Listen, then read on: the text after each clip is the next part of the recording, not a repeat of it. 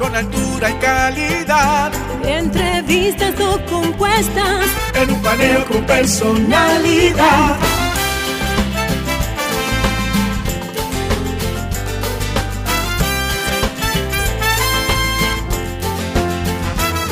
Un paneo con habilidad. Encuentro e interrogatorio. Un paneo con agilidad. Para lo importante y notorio. Un paneo Sin recreo. Un paneo sin abucheo. Un paneo En su apogeo. Paneo, paneo, paneo. Saludos República Dominicana, soy José Eliseo Almanzar, esto es Paneo Semanal, dando las gracias a Dios porque nos permite estar aquí con ustedes y a ustedes que nos hacen el honor de escucharnos y de vernos por esta Sol 106.5 FM y de seguirnos en YouTube, en el canal de Sol 106.5 FM, en el canal Paneo Semanal y en nuestras redes sociales Paneo Semanal, en Facebook, Instagram y Twitter, saludando a mi querido compañero Luis Polanco.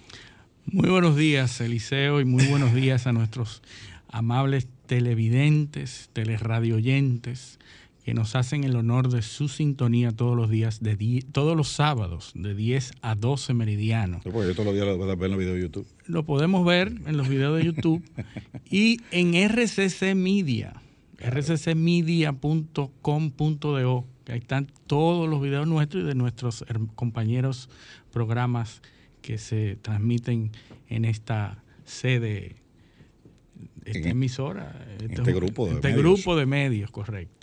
Así es, Luis. Eh, como todos los sábados, nosotros vamos a hacer un a tratar de dar la vuelta al mundo desde, desde esta, Así. desde esta cabina con Y los sí, nosotros más relevantes siempre, internacionales. siempre somos geográficos, nosotros a- a- pasamos por todo el mundo. Nosotros somos International Geographic. Y a propósito de International, de National no Geographic, International. eh, eh, tú sabes que todos, a todos nos enseñaron que habían cuatro océanos y ahora se está debatiendo un quinto océano, porque se descubrió que eso. en la Antártida el océano del sur, el South Ocean, hay un debate de que si se incluye o no. Tú sabes que hay el océano Ártico, el océano Índico, el Atlántico El y el Pacífico. Pacífico. Esos son los cuatro océanos, los cuatro mares. Sí. No, eh, El eran Ártico- siete mares antes. Era, pero eran mares. Sí, eh, eran los mares, océanos, océano. Los océanos Sí, son cuatro. Entonces, recuerda que Colón era de la mar Océana. la mar océano. Almirante de la mar Océana. Sí, ese era el título de- del almirante. Pero ahora, eh, habiendo un mar en el Ártico, que era en el, en el Polo Norte, pues ahora se descubre que antes que era hielo, pero ahora como hablan de que se está derritiendo esa masa de hielo, Ahora hay ahora, agua. hay un, ahora hay, hay agua y se ha estado debatiendo la inclusión de un nuevo océano, el océano del sur. El sur, océano del sur. Entonces, eso, eso estaría más o menos por dónde. Eh, bueno, la ¿y ¿Cuáles Antártica- serían los, los, los- los límites? Los límites son alrededor de la masa que compone la Antártica. O sea que la Antártica es un, es un cuasi continente, pero todo el océano que rodea la Antártica. Ah, bueno, es- exactamente. Igual lo que el. Ártico, que el Ártico Ya. es arriba en y la Antártica abajo, Y el- la Antártica abajo. Así Entonces es. ya sabemos, tenemos un nuevo océano. Bueno, Estamos perfecto. avanzando. Eso- esta semana vino, vino, vino buena, ¿eh? Un oce- hasta un océano nuevo. Un océano nuevo, así es.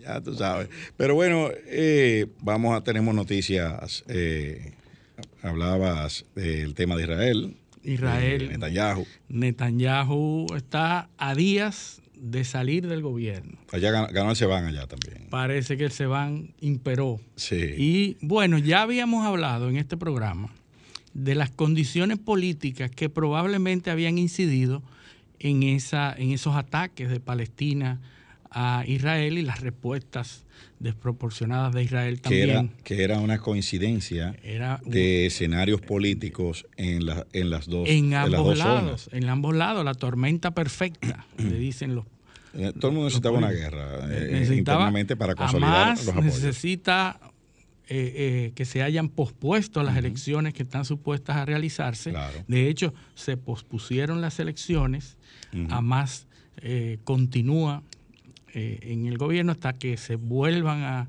a proponer las nuevas elecciones.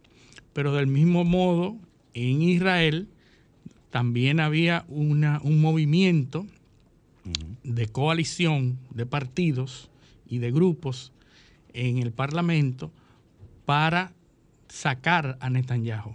Eh, habíamos hablado de que en Israel se, produce un, gobierno sui generis, un, proyecto, un, gobierno que es como una especie de rey o de reinado, que es el presidente. El presidente es una especie de rey, que es una figura formal.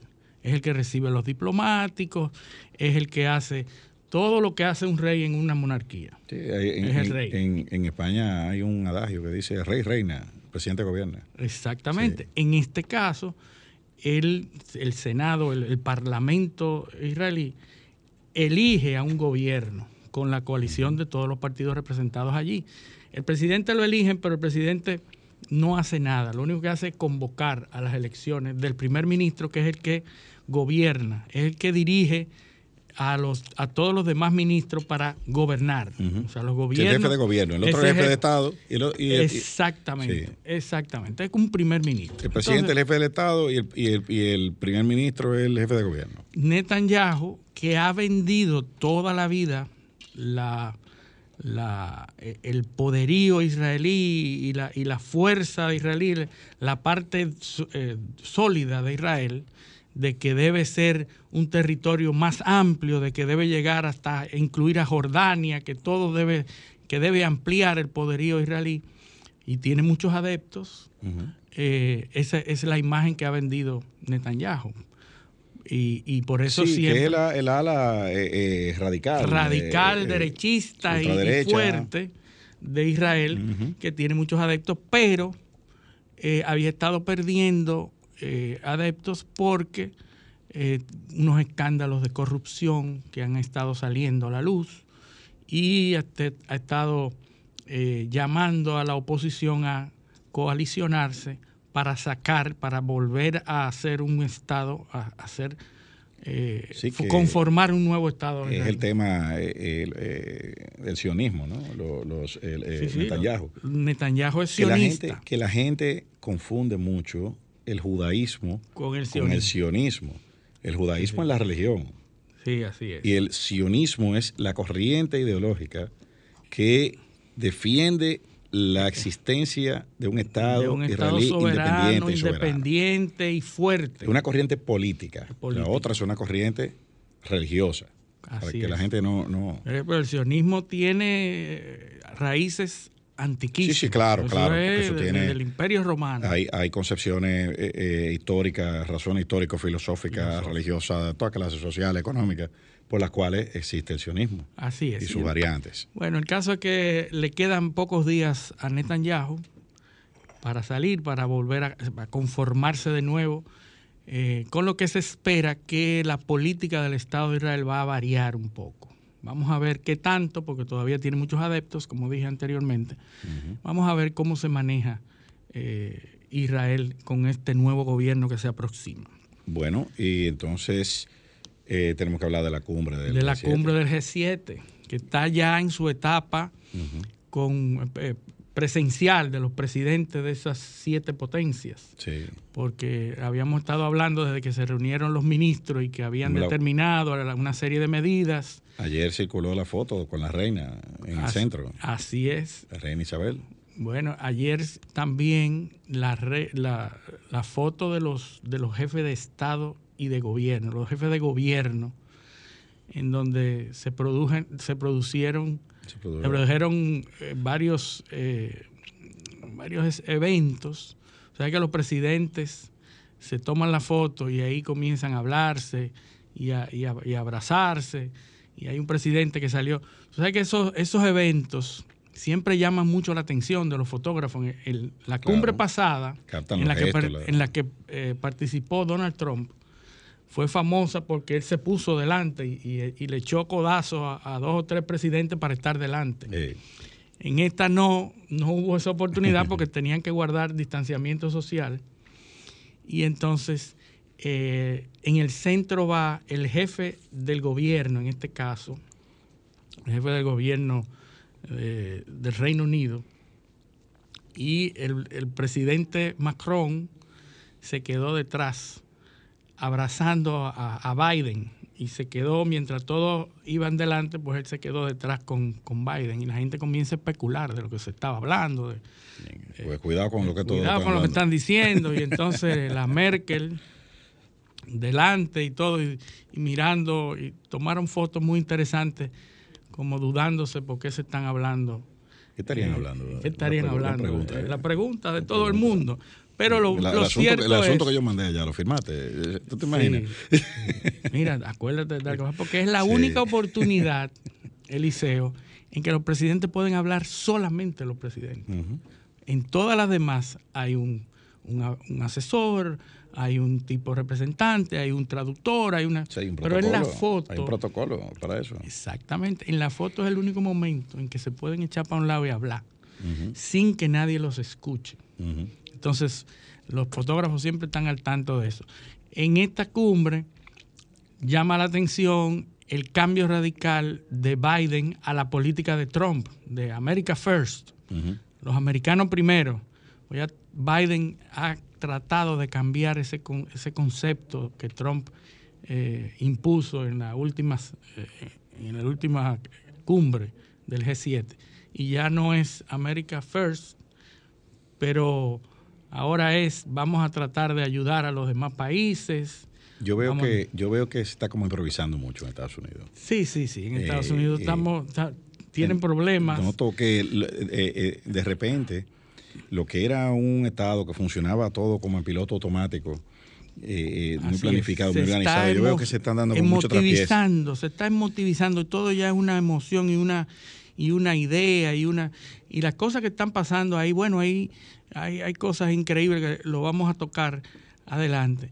Pero lo importante de la cumbre de, del G7 es que se mantiene la política de, de, tasar, de hacer una, una tasación, una fiscalización única, mínima, para el problema de la, de la ilusión de los impuestos de las grandes compañías tecnológicas. Se ha fijado en un 15% mínimo eh, el, los impuestos a las grandes compañías que pasan del 10% de las ganancias, uh -huh. las, las big techs, y, y, ya esos países han, han, legislado sobre eso. Lo otro es el acceso a las eh, vacunas. Eh, es bueno señalar en ese punto que tú, uh -huh. que tú mencionas, que es bastante importante, que esa discusión del, del impuesto a las big tech se está dando en paralelo a una discusión de reforma fiscal en Estados Unidos. Uh -huh. Y esta semana salió un reporte de un portal llamado ProPublica, uh -huh. que donde hay unas eh, fi supuestas filtraciones de las declaraciones de impuestos de los más ricos de Estados Unidos, uh -huh. de cuánto pagan. O sea, ahí está la declaración de impuestos de Elon Musk, de, de, de, Jeff Bezos, sí, sí. de eh, eh, eh, Dios mío, Bill Gates, de Bill Gates, sí. de, o sea, de, Warren Buffett. O sea, ahí está cuánto, o sea, en los últimos, en los últimos 10 años. Y es increíble sí, que de esos nombres, eh, yo ahorita voy, voy, a leer unos, cuantas, unos cuantos trozos de eso. Pero es increíble que de esos que yo mencioné, que son apenas tres o cuatro, hay algunos que en los últimos tres años no han pagado impuestos. Ni un centavo de manera de personal. O sea, de manera personal. Sí, sí. Entonces, ah, eh, en, o sea, eh, ahí hay un problema grande. No, eh, Estados Unidos está muy convulsionado. Uh -huh. a, a, a, raíz de eso se, han, se ha iniciado una investigación del, del Congreso por las filtraciones de sí. información sí, sí, que se están dando. Ahora, están es quién, ahora que, quién fue que dio la información. No, no es que es mentira. No, no, no. no se cuestiona la veracidad. Ajá. Es cómo es que se están filtrando, pero no solamente se está filtrando eso, se están filtrando muchas informaciones internas de los procesos electorales y de las negociaciones entre, entre senadores. Lo que pasa es que también eso es una manera de posicionar temas en los debates. Como tú estás discutiendo una reforma donde, donde el, principal eh, argumento eh, ideológico es subirle el impuesto a los ricos, tú entonces ahora los expones. Y, lo y favorece el que todo el mundo piense hay que ponerlo. Eso es para posicionar el tema en la opinión pública y ganar adeptos. Es como el tema que discutíamos hace, hace un par de semanas cuando hablábamos del ciberataque al Colonial Pipeline. Así es. ¿Qué era lo que se quería posicionar? El, el propósito de esta reforma. ¿Qué es? O un plan de, de eh, mejora y renovación de infraestructura. Primero se habla de que Estados Unidos está detrás en el tema de la infraestructura, eh, porque se ha puesto vieja, porque se ha puesto obsoleta, porque se ha hecho muy dependiente de, de, la cadena de suministro que viene de extranjero, del extranjero, de incluso de países que son incluso eh, rivales o competidores de los Estados Unidos, como es el caso de los chinos. Y bueno, comenzaron a salir reportes de la infraestructura eléctrica, de que un transformador en un sitio tenía un, componente chino y que por eso por ahí podían hackear. Entonces, todo parte de eso, parte de que los en los medios se gana la mayor parte de la guerra. Eh, en los medios es que se discuten las cosas y en los medios se gana o se hace la mayor el mayor trabajo se hace en los medios, todo lo demás es consecuencia de eso. Tú posicionas el tema, ganas respaldo público, el público presiona a los congresistas y entonces ya ahí tú tienes la tormenta perfecta. O sea, tú puedes ahí eh, imponer tu, agenda sin mucho... Porque, ¿qué, qué sucede? los sectores conservadores en Estados Unidos son muy fuertes. Y tienen mucha capacidad de maniobra. O sea, recuerda que nosotros decíamos aquí que Trump era un sentimiento, Trump no era una, un fenómeno casual. Y, y, se ha, y se ha demostrado. Recuerda que lo, lo, lo, que dijimos aquí hace un par de semanas, de, era director creo que del Wall Street Journal, decía, se necesitan 75 editoriales para aprobar una ley. Sí. Y los Estados Unidos. Contabilizado ya. sí, sí, sí, porque Bartley, imagínate, era, era director del Wall Street Journal. Entonces, ellos están buscando qué? Bueno, esos 75 editoriales, eh, posicionando temas de la infraestructura está dañada. Tenemos eh, un déficit y los ricos no pagan. Ya, eso está clara la reforma. Sí, ya está claro que tenemos que hacer una reforma y cobrar a los ricos. Así es. Y ese es uno de los temas importantes en Estados Unidos. En el G7, en la cumbre, volviendo a la cumbre, la agenda es bastante apretada. Biden está en Europa y aprovecha también para reunirse con la Unión Europea para tratar precisamente los temas tecnológicos.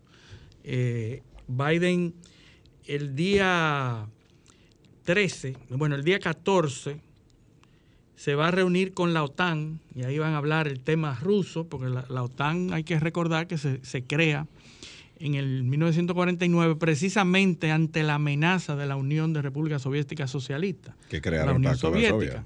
Entonces, eh, eh, todos esos países europeos, la OTAN, se aliaron en contra o ante la amenaza de la Unión Soviética y del avance de la Unión Soviética. Pues Biden se va a reunir en la OTAN el día 14 también. Recuerda que también. Un día después. Que hubo una expansión hacia el este de la OTAN y está el, con el tema de, Crimea. Crimea, porque la incursión rusa en Crimea está también, bueno. Es una respuesta a la expansión al, este de la OTAN. Al este de la OTAN. Pero precisamente el 14 se reúne Biden con la OTAN, el 15 hay una cumbre de la Unión Europea para tratar el tema de la seguridad tecnológica y sobre el tema del, 5G, de la, de la, tecnología de 5G. Tú sabes que hay diferentes versiones. Está la tecnología 5G de los chinos, la 5G de los europeos y la 5G de los americanos. Entonces, ese los tema. No tienen una, los rusos no están en eso. Parece que ellos van por 6G.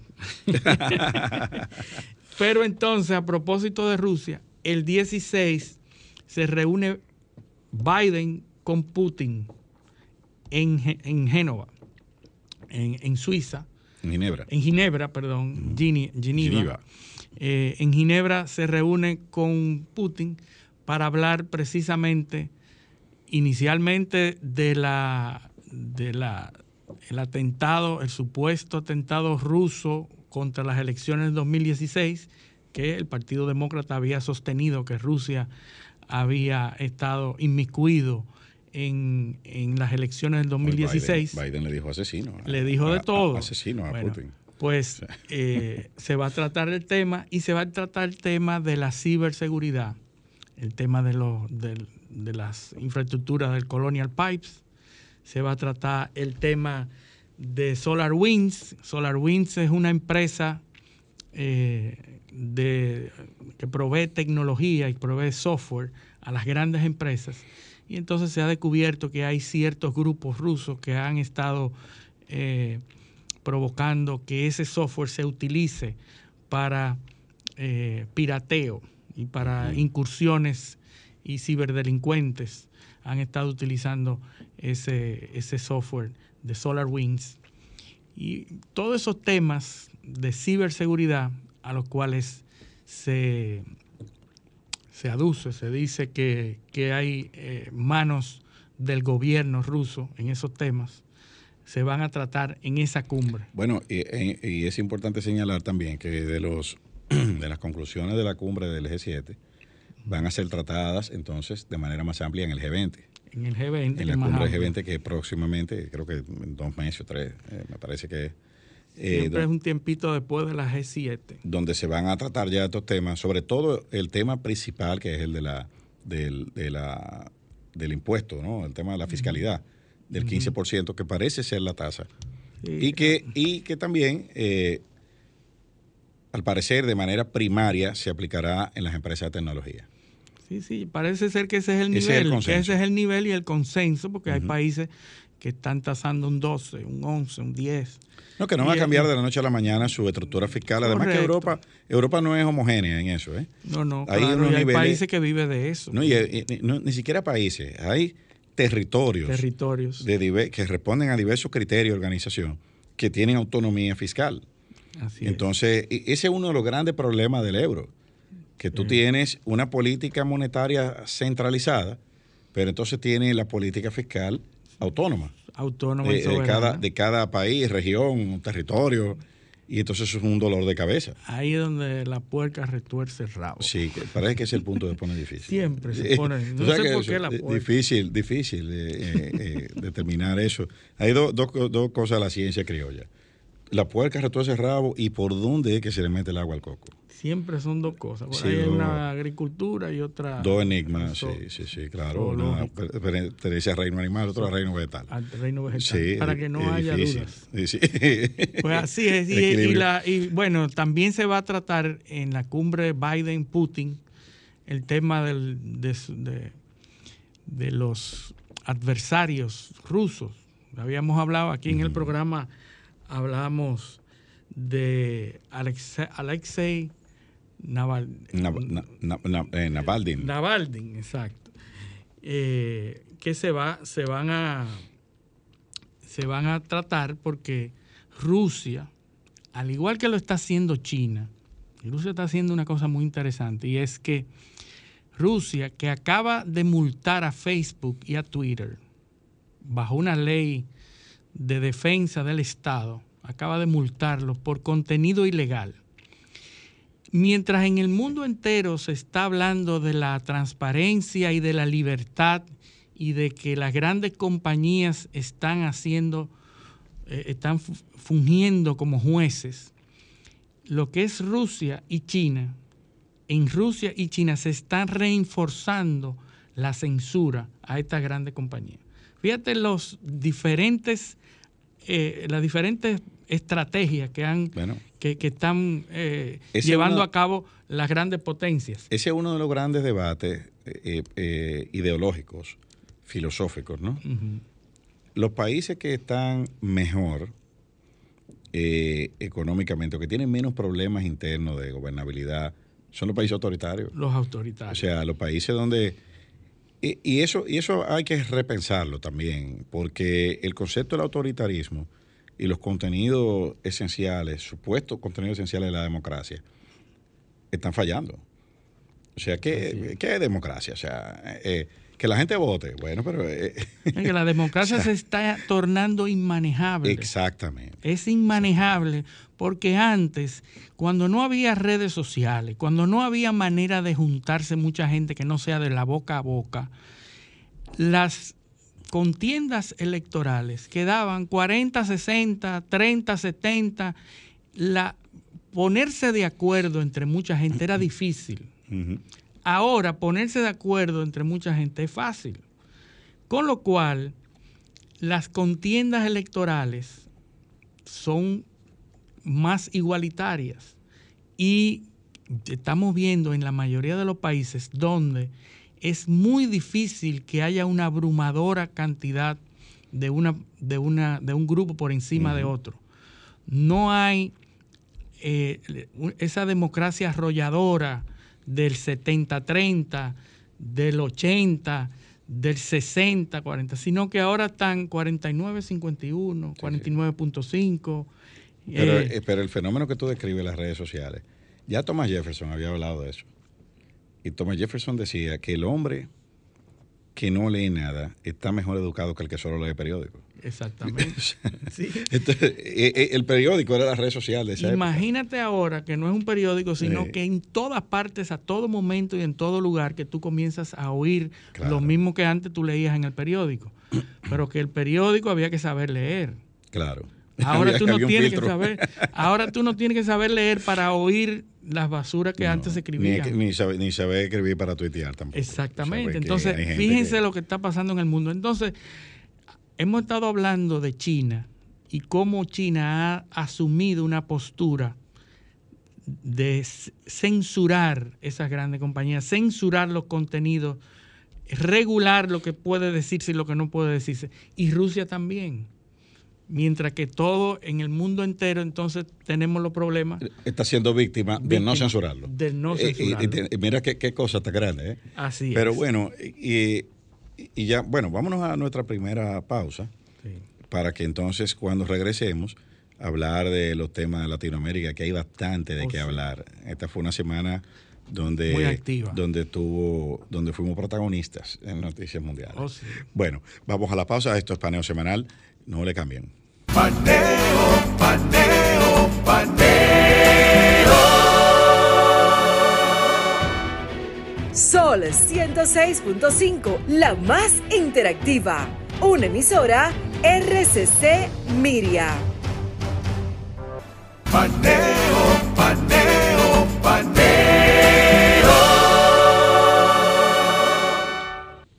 Seguimos en Paneo Semanal por esta Sol 106.5 FM.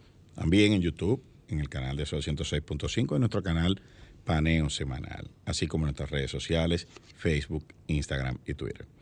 Entonces, cruzamos el Atlántico cruzamos y aterrizamos en Latinoamérica. Bueno, primero hablar de, este comentario que hizo el presidente de Argentina, que ha provocado un escándalo a raíz de la visita del presidente del gobierno español, Pedro Sánchez, visitando Argentina, pues el, presidente Alberto Fernández de Argentina se declaró un europeísta. Yo soy europeísta. Sí. Entonces, supuestamente, haciendo referencia a un escrito de Octavio Paz, dijo que yo creo en Europa, ¿verdad? Porque Europa alguna vez escribió Octavio Paz, que los mexicanos salieron de los indios, los brasileros salieron de la selva, pero nosotros los argentinos llegamos de los barcos y eran barcos que venían de allí, de Europa. Los, africanos llegaron en barco también. En barco también. y eran barcos europeos. Pero eh, la idea es que los brasileños salieron de la selva, los mexicanos salieron de los indios, de los indígenas, pero los argentinos salieron de los europeos. Es un comentario muy argentino, muy humilde. Muy argentino, muy, muy de lo que nosotros conocemos Sí. de los argentinos. Y esto obviamente provocó todo tipo de escándalo y de eh, reseñas en todos los medios. Él terminó disculpándose por eso, porque aunque dijo que eso lo, eso lo dijo una vez Octavio Paz, Que por cierto era mexicano. que era mexicano, y sabe Dios en, en qué contexto, pero él quiso hacer sentir bien a su huésped. Dijo, nosotros venimos de allá también, de Sí, Europa. so- somos iguales. Nosotros hay- hay- europeísta. Hay, un chiste de un, ta- de un taxista en Buenos Aires que eh, recoge un pasajero en el aeropuerto y él le va explicando toda la, ciudad. Mire, la, está la avenida, esto es. Y le dice, y el, y el turista maravilloso dice, qué bonita ciudad. Dice, y dice el, el taxista, por cierto, ¿de dónde usted viene? Y le dice el, el pasajero, de París. Y dice el taxista, sí, París también es una ciudad muy bonita. También. Así es, pero eso, eso en Argentina.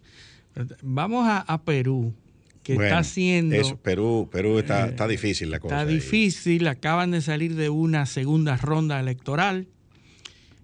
Inició los primeros, las primeras horas después de las elecciones, comenzó a repuntar Keiko Fujimori del Partido Fuerza Popular, comenzó a ir Me delante. dio un déjà vu octubre de 2019 aquí. Muy parecido, Sí, Eliseo, sí, muy parecido. Ahora, eh, interesante que el voto de la ciudad comenzó a llegar primero, comenzó ella a, a repuntar, a tener la delantera, y cuando comenzó a llegar los votos, eh, comenzaron a llegar los votos de la parte rural, comenzó y se fue a la delantera Pedro Castillo, pero por una mínima, Bueno, por una mínima. bueno, hace... Ni siquiera un 1%. Mira, para que, para que tú veas cómo, cómo está la cosa. Hace 10 horas, eh, la, la última publicación, la diferencia de votos era 50.14 a 49.85. O sea, estamos hablando de 0.29%. Increíble. En una votación a la cual concurrieron 18.837.190 En Perú hay 32 millones de habitantes. y 25 millones de electores hábiles. Exacto. ¿Entiendes? O sea, Increíble. estamos hablando, estamos hablando de, de que esto se está decidiendo por 50 mil votos. Increíble. O sea, eh, eh, hasta ahora son 51 mil votos, por ahí 50 mil y pico. sí, pero es la interesante. Es interesante. Eh, Las presidencias son por cinco años. Es una, es una sola cámara. es, es un estado que las elecciones las hace por cinco años. El Congreso unicameral, Es un congreso unicameral. que se elige en la primera vuelta. en la primera vuelta, porque no hay segunda vuelta para Sí, el Congreso. sí. O sea, es, es una no, no, primera. se eligen al mismo tiempo, Sí, sí. pero la- el Congreso se elige en la primera vuelta. Claro, eh, como es aquí, como es porque aquí, como es aquí. la segunda vuelta es para los que no, to- no llegan al 51% y Sí, los, los primeros dos se van a una segunda vuelta, los primeros dos lugares. Pero que Castillo en la primera en la primera vuelta, lo que fue, fue creo que un 18%. Sí, sí, ellos se quedaron 16, 15, 13, o sea, nadie, Sí. nadie por ahí. Ahora, interesante, se elige el presidente, dos vicepresidentes y 130 escaños en el Congreso. Y cinco, que es el Parlamento andino, que es una conglomeración de países andinos, Es como el Parlacén. como el Parlacén de Centroamérica. Y ahí se eligen. Y entonces eh, comienzan, la, comienzan el escrutinio de los votos y se va adelante Pedro Castillo, que es el representante de la masa rural, de, la, de, la- de los, los más desval- desvalidos, frente a Keiko Fujimori, hija de- del presidente Fujimori, que los escándalos no, no, no han faltado nunca. y que Recordamos estaba aspirando a la presidencia por tercera vez. por tercera vez y recordamos que eh, Fujimori tenía a, a Vladimiro Montesinos, que era el esbirro de, de- de- de Fujimori, que tenía una táctica muy interesante, Vladimiro, que él corrompía a los políticos Y lo grababa. grababa, ¿verdad? Lo grababa. ¿Y por qué esto vuelve a, a ser relevante? Los Vladivideos. los Vladivideos.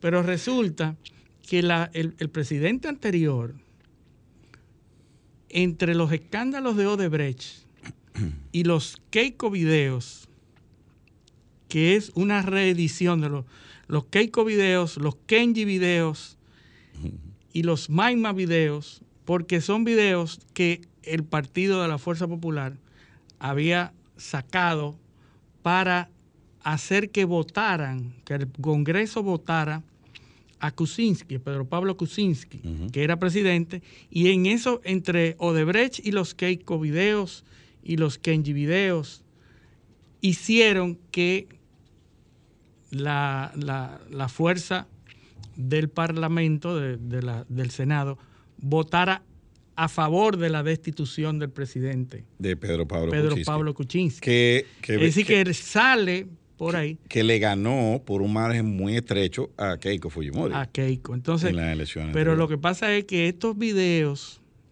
eh, trataban de, de, de, extorsionar a ciertos eh, congresistas para que votaran de una forma sí, coaccionarlo. coaccionarlo. Por ahí perdieron, el hermano de Keiko perdió un escaño porque se determinó que hubo cohecho y hubo una acción ilegal y fue expulsado del Congreso. Es decir, ahora el partido mismo fue que lo sacó a la, hermano, pero la hermana fue la candidata.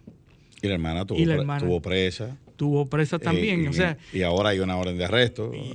Hay una, hay una cantidad de cosas que suceden en Perú que son increíbles. Eh, la verdad es que, eh, eh, y lo que volvemos a la, a la idea que tratábamos hace unos minutos, la democracia está en crisis. Está en crisis. La democracia está en crisis y mira lo que está pasando ahí, donde este señor que acaba de ganar unas elecciones, por ahí anda, por ahí anda un video de una entrevista que eso no, da pena, yo, la verdad es que eh, da, eso da pena pero yo me resisto a pensar que él sea tan tan ignorante en tantos temas porque a veces se toman las y lo editan lo editan y la ponen pero no, no puede ser que, que, tenga esos niveles de ignorancia y que aún así. Ahora, lo que yo he escuchado, las, las, intervenciones que yo he escuchado de él, no está muy lejos de ese video. Eh, la verdad es que parece que el hombre no tiene eh, una noción muy clara de lo que es manejar un Estado. por lo menos intelectualmente, no. Ideológicamente no está ubicado o sea, él, no, no, él no puede autoubicarse donde, donde está.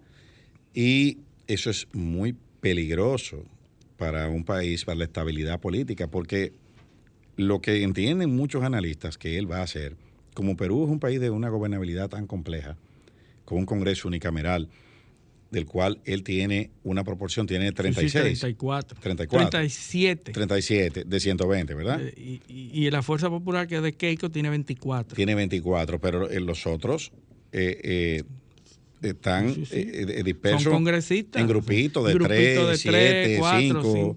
Sí, así es. O sea, lograr niveles de consenso en esa, con esa fragmentación política que hay ahí es muy difícil.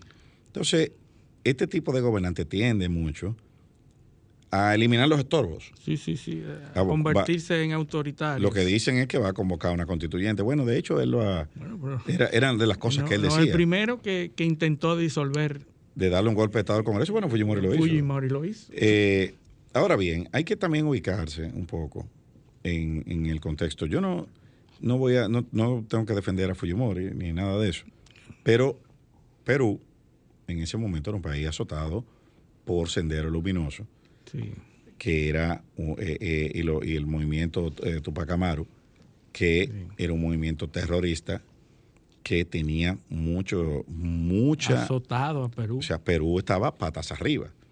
Y Vladimiro Montesinos era el jefe de inteligencia de, Perú.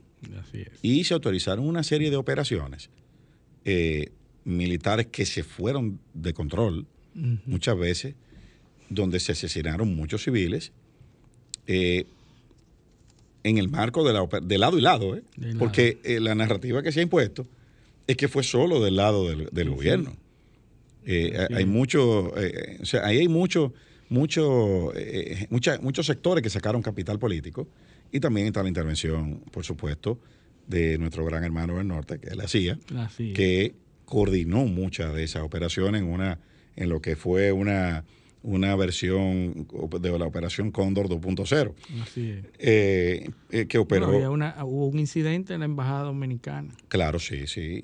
No, es- bueno, ese incidente fue en, en- en Colombia, pero el, el incidente de, de- de la, fue en la embajada, embajada de Japón, me parece que fue, Ah, que el MRTA eh, secuestró la embajada, en una, había una recepción y estaba el embajador dominicano entre los secuestrados. Estaba entre los dominicanos. Es así. Sí, es en- así. en, Eh, eh, esa- porque la, la embajada dominicana la tomaron en la Colombia, tomaron fue en. Colombia, sí, así es. Eh, pero este fue el, el movimiento eh, revolucionario Tupac Amaru que secuestró al, al- al- el- en una recepción en la embajada. en la, en casa del embajador En Lima. embajador, en Lima. Sí. Y fue una crisis eh, tremenda. Y, y hubo, hubo casos. Sí, recordamos, algunos recordamos en la- las, Ca- el Abima- mismo Abimael- presidente. Abimael Guzmán era el, el- el- líder de Sendero Luminoso. Sí, Está el sí. caso también de la norteamericana Lori Berenson, que fue acusada de terrorismo, eh, eh, eh, procesada en Perú, presa, eh, por, corre- por colaborar con, con- con Sendero Luminoso, que había un grupo que decía que era un agente de la CIA que habían infiltrado. Eh. En la, bueno, eso, eso fue una, Tortuoso. una, una, una novela que es muy parecida, es muy parecido a lo que pasaba en Colombia en la, en, en la, en la época de Uribe, Sí, sí. con el tema de, los, eh, de, de los de, de la guerrilla, La guerrilla. que a, a Uribe se le acusaba de estar cerca de los paramilitares, de ser un presidente eh, pro paramilitar, porque se autorizaron una serie de operaciones para eh, eh, combatir la guerrilla y entonces la, Las FARC de, las FARC, eh, la Fuerza Armada Revolucionaria de Colombia, de Colombia. se provocó una respuesta política y se desató un escándalo, el escándalo de los falsos positivos, Sí, sí, que sí. eran eh, personas que eran eh, asesinadas, masacradas y después entonces se le hacía un expediente. Eh, incluso se acusó a las a varios militares, a la- al alto mando de las Fuerzas Armadas colombianas, de, de- de montar escenarios, de traer muertos de otros Para sitios, ponerle uniforme Para justificar. eh, para justificar que los las- habían Las masacrado. operaciones. Eh, entonces, eh, es, una, es como el mismo guion y es lo que está ahora, para que tú veas cómo son las cosas. En Colombia, por ejemplo, la queja en el tema de la protesta por la brutalidad policial o por el, uso ex- excesivo de la fuerza, muchos analistas dicen que es que las fuerzas del orden de Colombia están entrenadas para combatir a subversivos peligrosos armados y no a ciudadanos. No ciudadanos. Eh, eh, la, la, que no ha superado esa etapa. Exactamente. O sea, la, la fuerza de reacción rápida son para neutralizar eh, eh, carro bomba, eh, individuos armados que secuestran. Entonces no son para tratar eh, con civiles, con civiles. porque no en Colombia no tenía ese- No esos tenía problemas ese hasta ahora. Sí. eh, hasta este pues, la verdad es que está muy convulsionado el tema en No, Perú, en, y en Centroamérica, Sudamérica. En Centroamérica también. También. Bueno, eh, a- antes de salir de Perú, tú sabes que la, la cantidad de votos nulos, un millón. el 16.3% de los votos emitidos fueron nulos. El 16.3%. Y hay una, una, y el una- 0.7 votos en blanco. Exactamente. Esa es una, me llamó mucho la atención.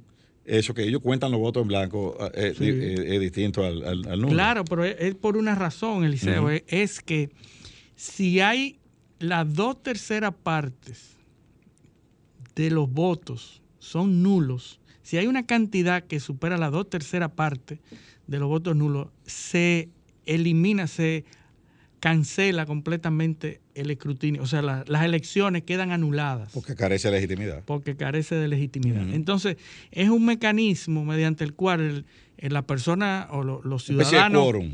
Exacto. Los ciudadanos, mediante la emisión de un voto nulo o en blanco, puede hacer, la población entera puede hacer que esa elección sea anulada completamente. Sí, Y entonces tenga que emitirse nueva vez 90 días después. Exacto. Eso es, un- es interesante. es un mecanismo para, para dotar de legitimidad el, el proceso. Una concurrencia mínima. Eh, eh, o sea, aquí tenemos un mecanismo eh, parecido en el tema de los referéndums. Tiene Referente. que participar un porcentaje determinado del padrón electoral para que el resultado sea válido o Bueno, vinculante. por eso es que en Perú se están escrutando los votos y bueno, hay 200 mil votos que fueron denunciado por Keiko Fujimori como, como eh, votos eh, ilegales o votos que deben ser escrutados nueva vez.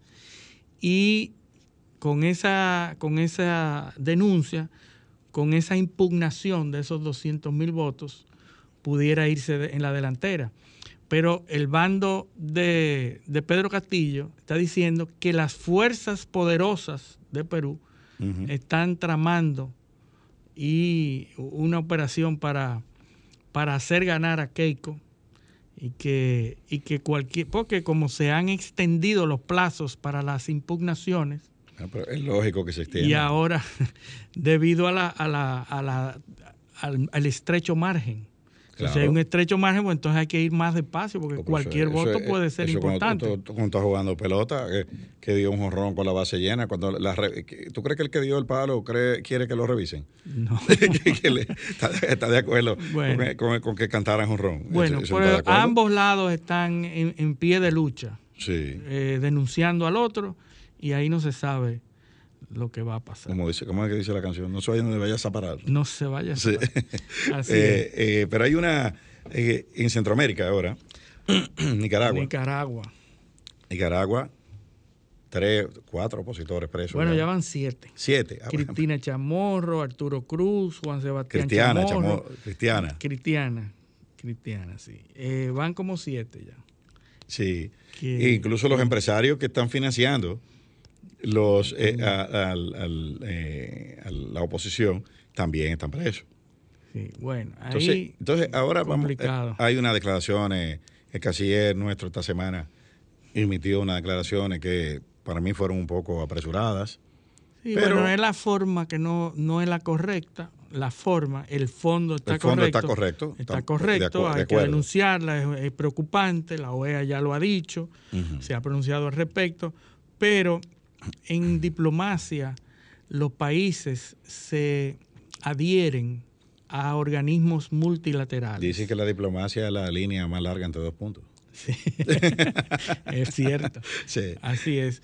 Pues lo que había que hacer era adherirse porque se invierte el asunto de la soberanía, se invierte. Es decir, cuando yo denuncio directamente las acciones de un país en específico, yo estoy atentando contra la soberanía de ese país claro.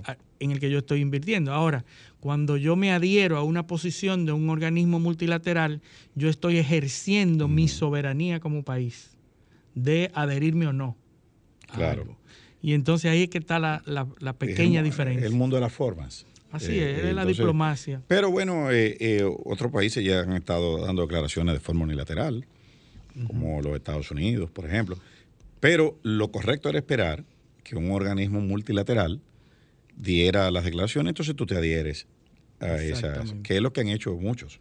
Así la mayoría, de hecho. Creo que nosotros fuimos los únicos que... Sí, que lo hicimos adelantado. Que lo hicimos adelantado. Pero bueno, esa es la... Eso es lo que pasa. Eso está hecho, pero bueno, re siempre... reiteramos que estamos de acuerdo con el fondo de las declaraciones. Eh, eh, ahí se está atentando seriamente eh, contra la democracia, eso de apresar opositores, de tratar de, de cuartizar el, el, el, a los políticos sí, sí. Del, del, otro bando. Eh, bueno. Es algo que no, que ya eran tiempos que se querían superado. Pero bueno, la escuela de los que están gobernando es esa. Así es. Porque ¿cómo llegan los sandinistas al poder la primera vez? Sí, sí. Daniel Ortega, Daniel Ortega. Que la guerra, son guerrilleros. O sea, eh, tu, sí, eh, sí. Eh, un golpe de Estado, tumbaron a Somoza y se, y, y se hicieron con el poder. Fíjate que es, es, la, es la, misma línea de Rusia, uh -huh.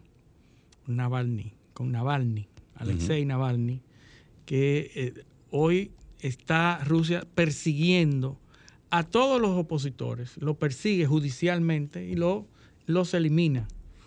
Eh, el caso de, de, Nicaragua es así, el caso de China, el caso de, de, otros países que tratan de eliminar la competencia. Lo que pasa es. Por la vía judicial. Lo que pasa es que ahí volvemos eh, de nuevo al, al, a lo que es el concepto de democracia y lo que y los contenidos esenciales de, de, y políticos y filosóficos de cada sociedad.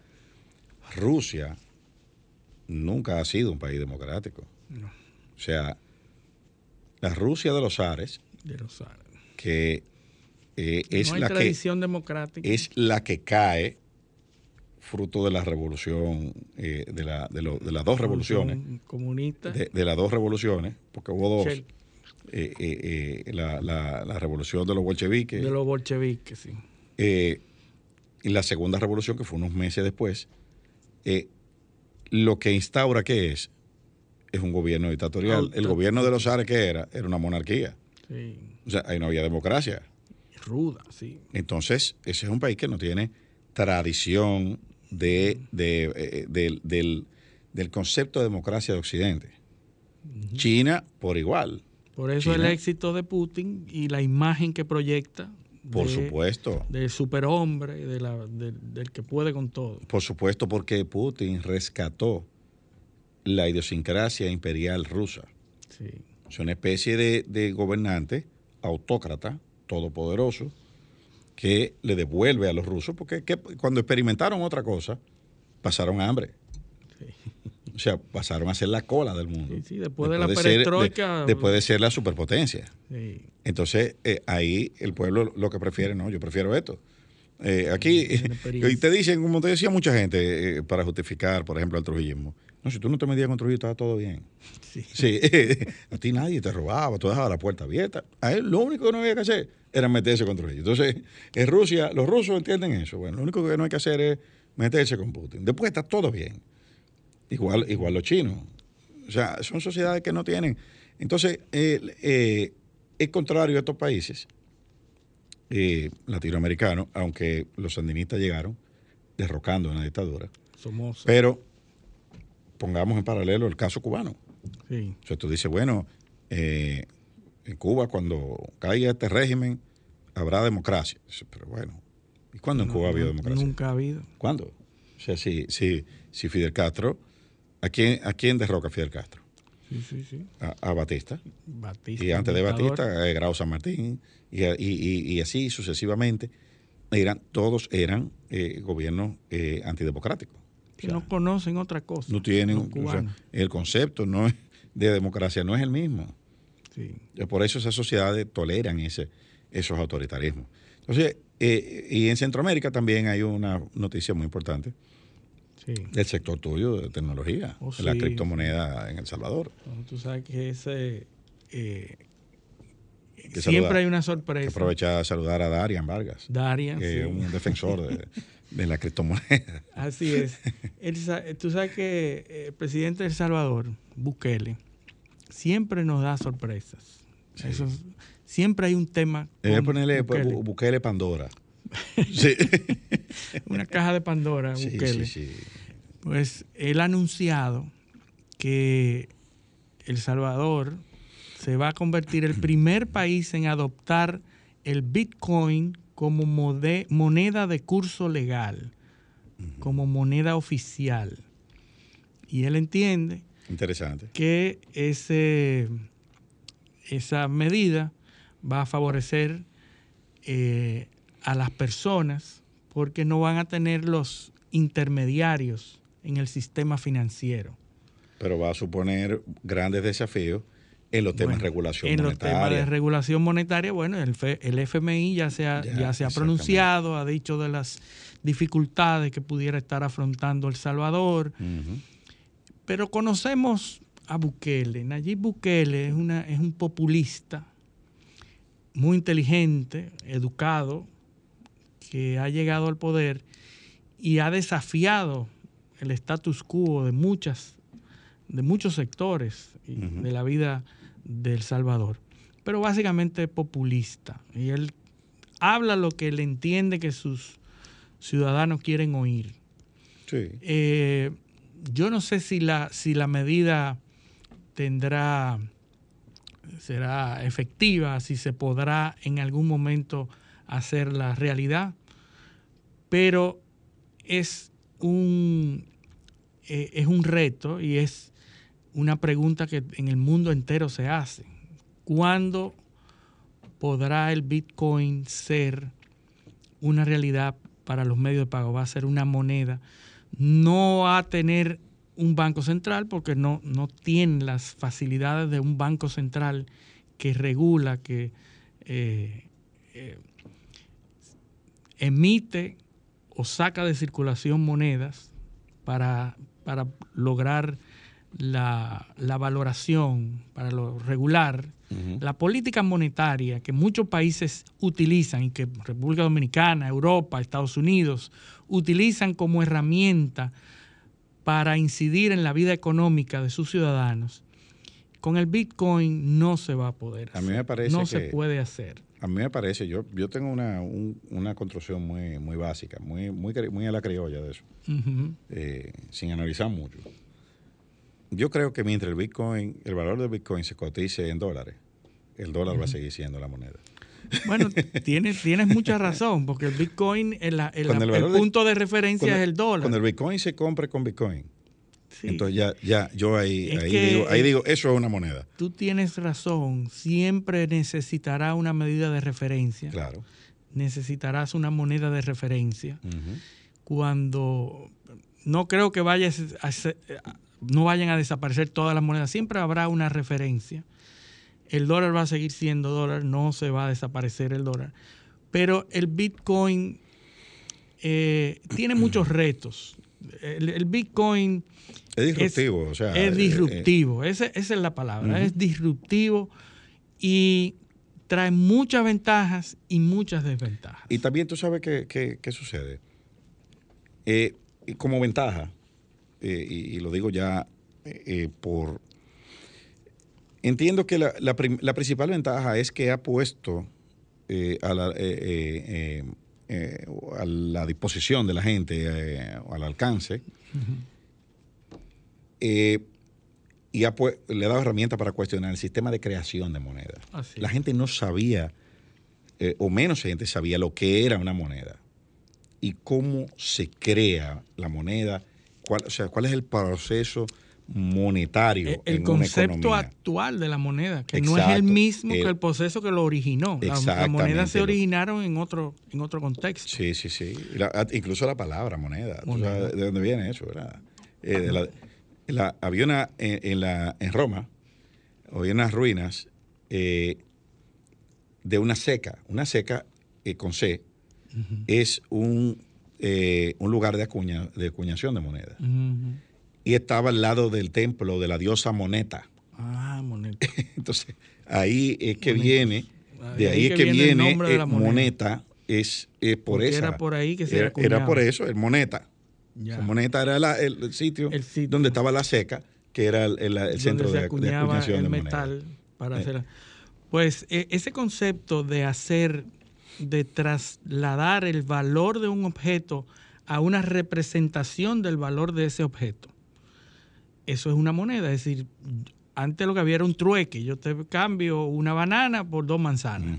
O dependiendo si, si, en la, si en la temporada habían más, más Sí, como lo Eh, taínos, cambiaba un manatí, banana. un manatí por 28 eh, mamones. Exacto.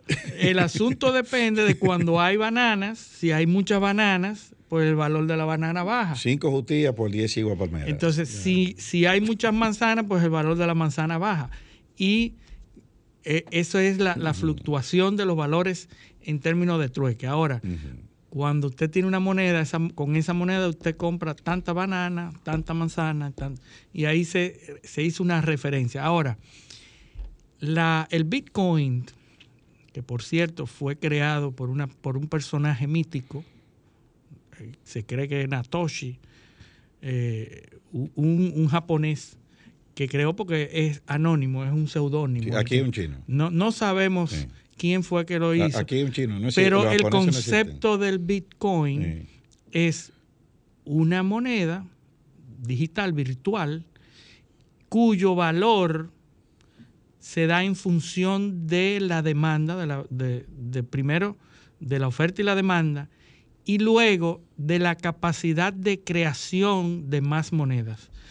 Eh, el proceso de creación de Bitcoin se hace en función de la capacidad de procesamiento de computadoras. Es decir, el Bitcoin, a medida que, que crea Bitcoins, se hace más difícil crear Bitcoins. Es un algoritmo. De manera que cuando hace 30 años, 20 y pico de años, crear Bitcoin era más fácil. Tú necesitabas menos capacidad de procesamiento. Hay unos algoritmos que hacen que la creación de Bitcoin sea difícil en términos de capacidad de procesamiento. En la medida que se va haciendo más Bitcoins, como la capacidad de procesamiento va subiendo por la ley de Murphy, por la ley de, de- no me acuerdo. La de, la de Murphy no era. No, no era de Murphy. Eh, hay, una, hay una capacidad de procesamiento que, va, que se va elevando cada vez que el mundo avanza, la ciencia avanza, la tecnología avanza y va creando, eh, va subiendo la capacidad de procesamiento. En esa misma medida, crear Bitcoin se hace cada vez más necesario más procesamiento. Es decir, hay una relación entre la capacidad de procesamiento y la capacidad de crear bitcoins. Por eso cada vez más va a ser más difícil crear bitcoin. Pero él lo hizo para que los bitcoins no fueran estáticos. La, capaci- la cantidad de bitcoin que hay en el mundo es determinable. Hay tantos millones de millones de dólares en bitcoin, pero todos los días hay miles y miles de personas que crean bitcoin a través de un proceso de minado se llama proceso de minado, porque tú pones grandes computadoras con grandes capacidades de procesamiento a crear Bitcoin, pero lo que crean son milésimas de Bitcoin. Oye, Entonces, eso se hizo, el autor lo hizo para que la, la capacidad de crear Bitcoins no fuera abusada, ni para que hubiera mucho Bitcoin más allá de lo que se necesita en la sociedad. Pero también tenía que darle una forma de que el Bitcoin subiera, no se quedara estático, es decir, que la, la masa monetaria del Bitcoin aumentara cada año. En esa misma medida, pues todos los años aumenta la capacidad, la, la cantidad de Bitcoin, pero cada año menos. Con lo cual se valora la moneda. o sea, menor, a menor velocidad. A decir. menor velocidad, lo que produce menor ritmo. un menor ritmo, porque se necesita mucho más procesamiento, pero entonces se valora más. Sí, claro, porque produce una. Produ- produce la escasez. Pero Aumenta en la medida en que hay más demanda, pues sube el valor. Claro. Mucha gente dice que es, como es una moneda virtual, fluctúa mucho. Por eso puede ir de los 35 mil dólares o 37 mil dólares que está hoy, puede ir fácilmente a los 50 cuando mucha gente quiere comprar Bitcoin. Y entonces hemos visto fluctuar. Pero Lo la que, lo- realidad, Lo, que sí está claro que el que compró Bitcoin hace cinco años bueno, eh, ha, ha ganado. eh, o mucha sea, gente tiene- que lo visualizó. Ajá. Yo, por ejemplo, compré Bitcoin a 200 dólares, un Bitcoin. Y yo compré Bitcoin y hoy está en 37 mil dólares. Así que el, el beneficio es O sea, tú compraste un número X de de Bitcoin, Bitcoin por 200 por dólares los la 100 unidad. dólares la unidad. Y Correcto. hoy eso, eso mismo Bitcoin, están en 35, 35, 37, baja y sube en estos días. no lo digas duro, ahí te atracan. No, porque no van a encontrar nada. No, El- dime, el la, dime la Bitcoin- clave. El Bitcoin no existe. Está en un sitio, en una cartera digital. Sí, dime que- la clave. eh, eh, Que ese es otro problema, la cartera digital. si, si se te pierde los valores Sí. con los que tú la accesas, perdiste todo. En Estados Unidos. Son clave, ¿no? Bueno, eh, en Estados Unidos, los hackers. Piden el ransomware, el valor de lo que piden por, por los, los, secuestros de información, se pagan en Bitcoin. Y los hackers que atacaron eh, las, en la infraestructura de Colonial, la- las, las vías de Colonial, pidieron 2.5 millones de dólares en bitcoins. El Departamento de Justicia anunció el día pasado que incautó gran parte de ese dinero que se pagó y que lo devolvió. O sea, que pudo darle un golpe a los ciberdelincuentes, incautando gran parte de eso. El FBI, cuando hace esas, esos, esos comandos, esas operaciones, ¿Cómo se sabe si eso es verdad? el FBI eh, lo que hace es que incauta todas las computadoras de los ciberdelincuentes cuando hace esos golpes, esas operaciones, incauta miles, millones de dólares en bitcoins también. O sea que ya eso de, eh, eh, de la, eh, eso va a desaparecer, una foto con los cuartos. Aquí encontramos Sí, 5 sí. millones de dólares. Y está el no dinero en efectivo. eh, No, no hay manera de verlo. Eso es un hash de un que es una Sí. información digital. Esto es Claro. esa cartera digital. Pero bueno, eh, el Bitcoin pasaría a ser moneda de curso legal en, en- en El Salvador. en El Salvador. Y hay unos incentivos No sabemos- para, para quienes, eh, porque fue un paquete de, como de, de medidas, ¿no? Hay unos incentivos para, para quienes se radiquen allí con, Con, con, con Bitcoin. con Bitcoin. Él, él obviamente tiene que llamar a, la- a las industrias y al sector tecnológico a que vaya y, y haga eso realidad. Porque Es una, una, una discusión latente que no se sabe cómo va a ser Nueva York la chiquito. adopción Nueva York chiquito. del, del Bitcoin. Ya en, en- en África, creo que era Djibouti, uno de los países africanos que está ahora eh, con un buen crecimiento económico, ya había anunciado que si los organismos internacionales le ponían sanciones al, al- a, a las, a los comercios de esos países, iban a, trans- iban a comenzar a aceptar pagos en Bitcoin. Es decir, que muchos otros países ya están pensando en la adopción de criptomonedas como un paliativo a evitar las sanciones internacionales. Eh, ¿Tú te recuerdas que Venezuela en algún momento pensó en hacer una O, eh, criptomoneda? ¿Cómo era que llamaba? El, el, el Petro. Petro. El, El Petro, que es una eh, criptomoneda basada en el petróleo. Avalada por la solidez institucional y la solvencia económica del gobierno venezolano. Eh, Pero no hemos bueno, oído más de eso. eh, sí, mucha, no, no sé, parece que no hay mucha demanda. Eh, ¿tú, tú, tú, tú comprarías, Petro? N- Nunca. Bueno, con, esta, con ese mensaje de promoción al Petro, vamos a la pausa. Esto es paneo semanal, no le cambien. Paneo, paneo, paneo. Sol 106.5, una estación del grupo RCC Miria. Sol 106.5, una estación del grupo RCC Miria. Paneo, paneo, paneo. Continuamos en paneo semanal por Sol 106.5 FM, también por nuestros canales de YouTube, Sol 106.5, paneo semanal y nuestras redes, Instagram, Facebook y Twitter, paneo semanal. Bueno, vámonos al plano local porque hemos... O sea que dejamos en el internacional el tema de la India, que tiene Ah, que ver mucho con, con algo que está pasando aquí en el país. Eh, la India reporta 6.148 muertes por COVID, es decir, el récord mundial, superando al récord que una vez tuvo los Estados Unidos de muertes en un día. La India tiene 6.148 muertes. Eso es increíble lo que está pasando en la India. Y habíamos señalado cuando hablamos de la India en algún momento el problema que tenía con los insumos para producir las vacunas. Sí.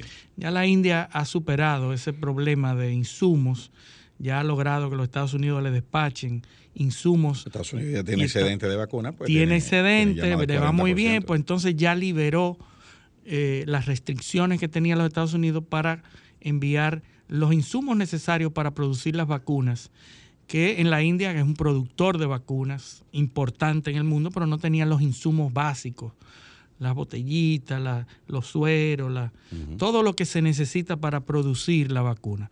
Eh, la India está procesando hoy 9 mil eh, 750 millones de dosis de AstraZeneca y espera 550 millones de dosis de biotech. Es decir, está produciendo vacunas, pero ellos necesitan 2.160 millones de dosis. Mucha gente. Mucha gente. Y la población son 1.366 millones en la India. Eso te iba a decir. Eso es increíble la cantidad de muertes. Pero ¿por qué nos acordamos ahora que estamos hablando del plano local? Porque aquí hay un tema que hemos advertido con personas educadas, profesionales, en los medios que tienen acceso a un micrófono y he oído opiniones, conceptos emitidos que van muy en contra de la línea que debemos tener en este país sobre la vacunación, sobre qué hacer con respecto al COVID. Señores, para salir de crisis como esta, no podemos basarnos en lo que una persona piensa, en, ni siquiera un doctor. Tiene que hacerse basado en protocolos que sean consensuados. Cuando, cuando llegan grandes retos, cuando llegan eventos importantes, la humanidad debe acatar las normas y los protocolos que el consenso ha determinado que funcionan. Es decir, ahora lo que nos puede hacer salir de esta crisis y sobrepasar desde el punto de vista económico, médico, es actuar como grupo cohesionado, actuar como ciudadanos cohesionados. Es decir, que se determinen cuáles son las directrices y que todo el mundo la acate de manera disciplinada y de manera confiada en lo que las autoridades en esa materia decidan. Porque estamos en un momento en donde no sabemos realmente las interioridades y los porqués científicos ni los detalles. Nadie lo puede saber en el mundo entero. Y lo que se va sabiendo, se va adoptando medidas. O sea, va a va, va yendo ayudando a adoptar las medidas correctas. Si en el momento lo que se requiere es que sigamos protocolos, debemos seguir los protocolos, los protocolos que se han consensuado, el protocolo de las mascarillas, el, el, protocolo del distanciamiento social, el protocolo de la vacunación. Es decir, con esos tres que están bastante consensuados, el mundo entero ha dicho que eso es necesario y suficiente para que de manera programática, poco a poco vayamos saliendo de este problema sanitario del mundo, de esta pandemia. Entonces, vamos a, a poner en pausa un poco las ideas y la, los, las teorías. La teoría de conspiración. De conspiración y pensando, y, porque la gente se pone a, a, a elucubrar mucho, la mente, la, el cerebro es muy... Eh, muy inquieto. Hay una sobreutilización del cerebro. Sobreutilización porque, y todo el mundo ve el mundo desde el punto sí. de vista propio, con, lo, con las variables mm. que tiene a su mano, ¿verdad? Claro. Pero el sentido común, lo único que llama en este momento a hacer es acatar las medidas protocolarias que las autoridades están imponiendo requiriendo de la ciudadanía. Esto es, es eh, ya a las autoridades les toca educar, creo que, que podemos educar más. Sí. Creo que los medios... Pero da, da pena ver gente, ver, ver profesionales. Profesionales. Eh, diciendo una serie de cosas. Pero que, uno, bueno, que uno unos análisis, aterrado. Unos análisis, Eliseo, que Comunicadores, tú dices, en muchos casos, ¿eh? en medios Comunicadores, personas que llaman a los programas y hablan y hacen unos análisis que, lejos de mostrar su ignorancia, lo que hacen es crear la duda en muchas personas. Ese es el daño que eso hace. Eso es precisamente es, ahí que eso es fatal porque entonces tú hablas y dices pero eso, eso lo dijeron en la radio sí eso lo, lo dijo dijeron, fulano y lo dijo fulano el doctor fulano correcto ¿Entiendes? entonces es momento de que como conglomerado humano acatemos las directrices de la autoridad porque uh -huh. por eso es que hemos sido por eso es que la humanidad ha triunfado por la actuación en bloque por uh -huh. la actuación en grupo como sociedad. Dice, como Noah, Harari, Noah Harari dice, la, la razón por la cual nos aislamos de los demás animales es por nuestra capacidad de cooperación como El masa, triunfo como conglomerado. sapiens, el, el lenguaje, la El- revolución del la lenguaje. revolución del lenguaje y cómo pudimos hacer primero la adaptación y luego la actuación como sociedad, como grupo social. Entonces, eso había que decirlo porque eh, debemos todos acudir a las, a las campañas de vacunación, vacunarnos primera, segunda dosis, debemos continuar con el uso de las mascarillas, debemos continuar con el distanciamiento social. Bueno, y, y en ese mismo orden, aunque en una vertiente diferente, esta semana vimos un escarceo del colegio médico, Oh, sí. eh, donde hay una, Increíble. hay una, hay un diferendo. Lógicamente, yo no le estoy dando la razón a ninguno de los dos bandos, ¿eh? Eh, pero la, la- la racionalidad tiene que imponerse en estos momentos. Entonces, el, el colegio médico tiene un problema con unas ARS, porque por, por los montos que se le están pagando, las condiciones, ellos no están conformes. Sí, sí, sí, pueden ser muy justos los Eh, reclamos. Puede ser justo, injusto. eh, la ARS también hay que escucharla, pues deben, deben tener su versión de por qué eso es así. Eh, aquí se quiere satanizar, eh, o sea, son- el maniqueísmo no es bueno en la discusión. Exacto. Eh, de- de Negro o que- blanco. de- exacto, ¿no? y, la, y la verdad absoluta, la razón está en un lado y el otro, nada. Quizás los dos tienen razón y se puede encontrar un punto medio. Correcto. El caso es que hay un método de protesta un tanto radical que es la parálisis de los servicios médicos en estos momentos, donde más se necesitan. Increíble. Entonces hubo una, eh, una demanda, una acción más bien, así, porque ese es, el término, una acción de amparo eh, de un grupo de pacientes eh, denominados, déjame ver, porque no, es una entidad que yo realmente no conocía. Eh, no sé, no sé de dónde, de dónde, de dónde sale esto. Eh, bueno, pero una entidad, eh, eh, era, era una, una, una entidad desconocida hasta ahora para mí, que acciona para, para el CONATI, se llama. CONATI, no, no, la sigla no la, no, ah, sí, míralo aquí. Federación de Trabajadores en la Industria, CONATI. No, no- sé qué significa eso. Hay, una, hay una acción de amparo que se está conociendo en un, en un tribunal eh, de, la, de la República Dominicana, que es eh, la cuarta sala de la Cámara Civil y Comercial La Confederación Nacional de Trabajadores de la Industria. de la industria, exactamente, CONATI.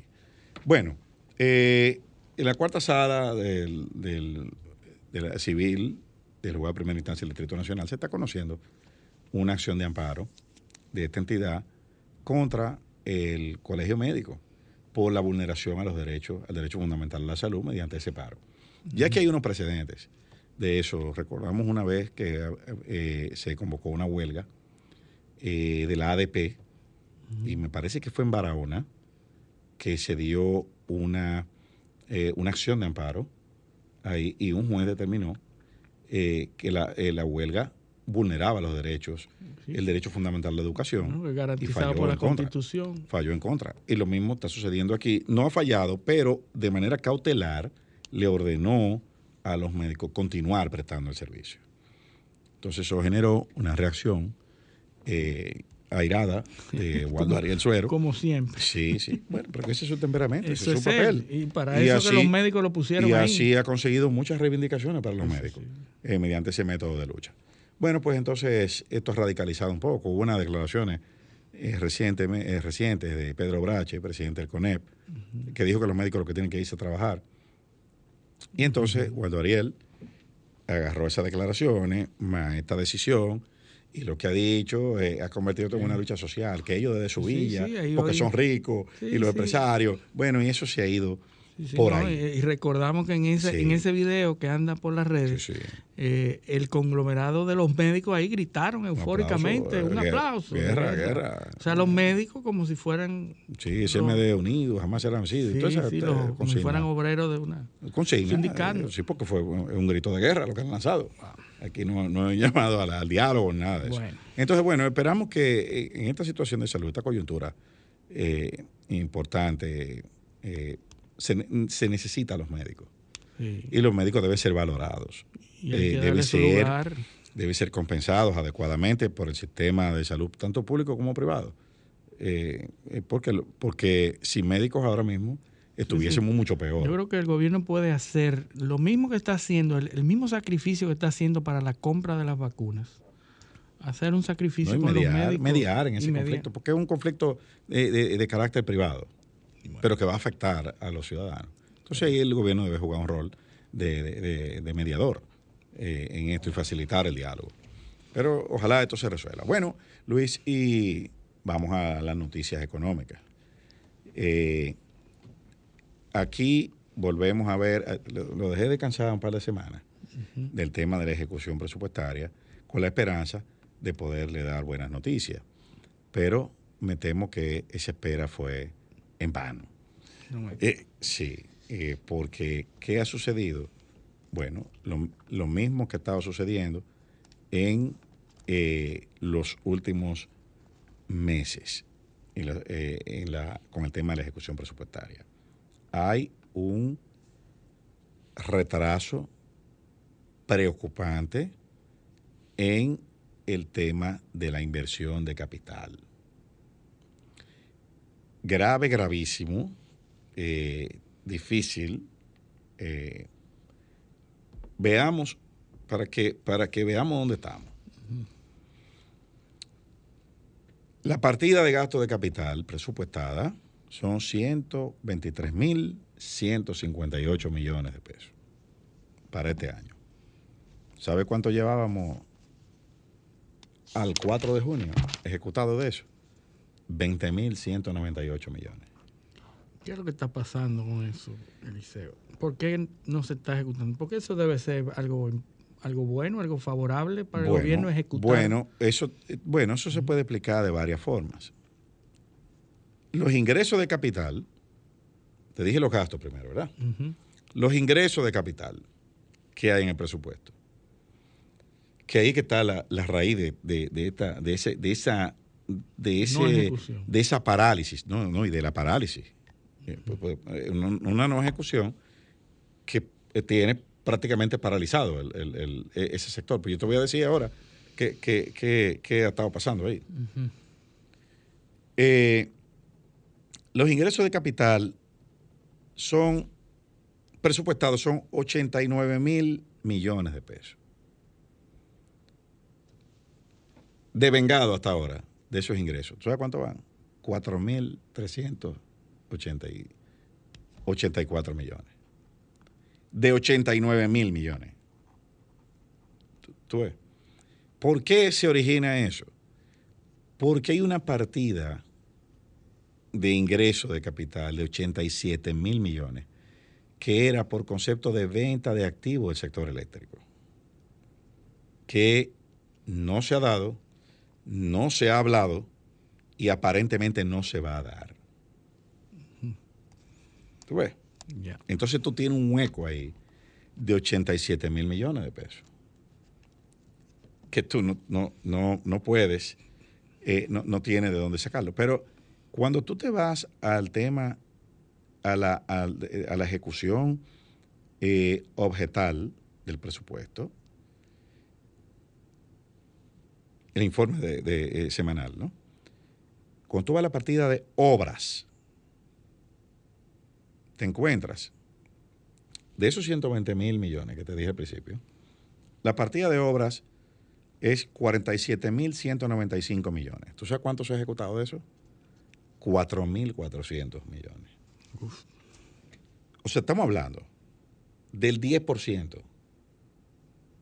El 10% de, de- de- de lo que hay presupuestado. Habiendo transcurrido ya el 40% del año. Bueno, pero si no tienen de dónde sacarlo, Eliseo, hay muy pocas alternativas. obras se, divi- se subdivide en dos, en dos vertientes, en dos, dos, eh, eh, dos partidas. Edificaciones tiene 21.294 millones. ¿Tú sabes cuánto, cuánto se ha ejecutado de eso? de, lo- de 21.294 millones, se han ejecutado 1.968 millones. Increíble. 5%. Infraestructura, 24.454 millones. ¿Sabe cuánto se ha ejecutado? 2.498 millones. Esa es la parálisis de la construcción oficial que se está viendo eh, en el país. O sea, literalmente, aquí no se está haciendo nada en materia eh, de, obras públicas. Nada. Porque si tú de, de lo que tú has presupuestado, en el 40% del año, tú no llegas al 10% en ninguna de estas dos partidas. O sea, ninguna.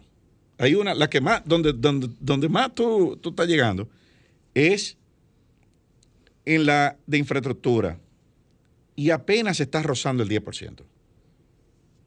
Porque en la, de edificaciones, tú no llegas ni al 7%. Eliseo, ¿y cómo va el, el tema de la, de la vacunación, por ejemplo? Porque por otro lado, nosotros vemos que hay un especial interés del gobierno en las campañas de vacunación, que de una manera u otra es una inversión, que no es una, una un- no va a tener retorno de capitales, ni se puede contabilizar como inversión en- de capitales, pero estamos viendo un gobierno muy activo en las campañas de vacunación y comprando dosis. Ya Sí. llegó la, la dosis, las vacunas de, de Pfizer, ya se inició. Es decir, Claro. la actividad que nosotros vemos es de vacunación, aunque no estamos Sí. viendo a la gente en la calle, estamos trabajando, gobierno que trabaja, No. en la obra pública. No- que- no pueden decirlo. No, no, eh, no, No. la estamos viendo, no se Bueno, ven. pero- Entonces pero no, cosa. existen, porque tú acabas de decir que hay un 10% No existe. que no llega ni Yo- siquiera un 10%. Ahora, por otro lado, vemos un gobierno enfocado en unas campañas de ser, vacunación. porque que- el gasto corriente no tiene problema. Sí. En el gasto corriente no hay problema. Eso se está ejecutando todos los ministerios, excepto el que tiene que ver con edificaciones, que es obra pública. Yo te puedo enseñar que es el ministerio que tiene el mayor nivel de rezago en ejecución presupuestaria. Claro, porque son obras de infraestructura. No le están dando No nada. está- O sea, el presupuesto de obra pública, yo te voy a enseñar. Y, y el presupuesto de salud pública, entonces, con respecto a otros años, tiene, te- que, tiene que haber un incremento. No, yo te- sí, sí, ahí no hay problema. ¿eh? Ahí no hay problema. Yo te voy a buscar. Pero el- está gastando más de la cuenta. Por supuesto, por supuesto, por supuesto. Mira, el Ministerio de, Obras Públicas, aquí está la partida, Obras Públicas, tiene presupuestado 48.788 millones. Y se le han desembolsado 8.450. Al 4 de junio, ¿eh? Sí. O sea, ahí tú tienes, ahí tú, eh, ¿qué es lo que le están dando a Obras Públicas? La nómina. La nómina, correcto. Cuando, porque cuando tú le haces el breakdown y le sacas la partida de gasto corriente, no le han dado nada.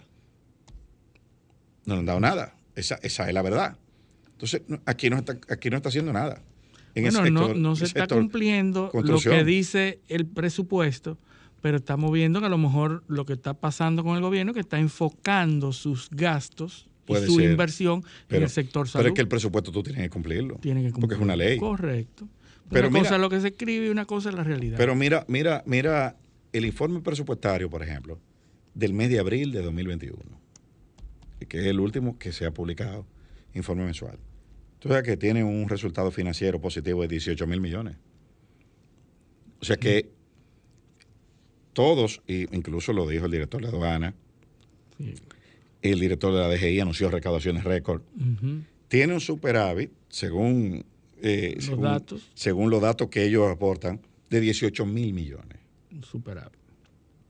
Entonces, ¿cómo si tú estás recaudando todo lo que tú has dicho que vas a recaudar, más 18 mil millones, eh, eh, exceden, tus recaudaciones exceden en 18 mil millones? ¿Cómo es que si tú estás recaudando esas cantidades de dinero, tú no estás haciendo nada? Bueno, A la velocidad, ¿tú sabes cuánto va ejecutado el financiamiento? Porque también esa es otra. Sí. Eh, ese, esa es otra.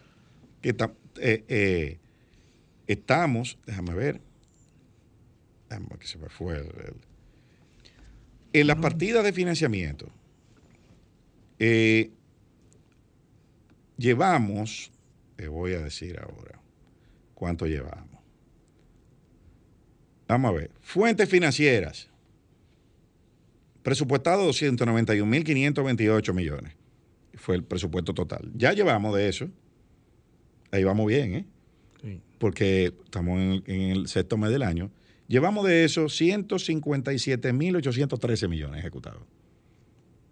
Que si tú lo traduces a dólares, son unos 3.500 millones de dólares. O sea, nosotros hemos financiado con 3.500 millones de dólares.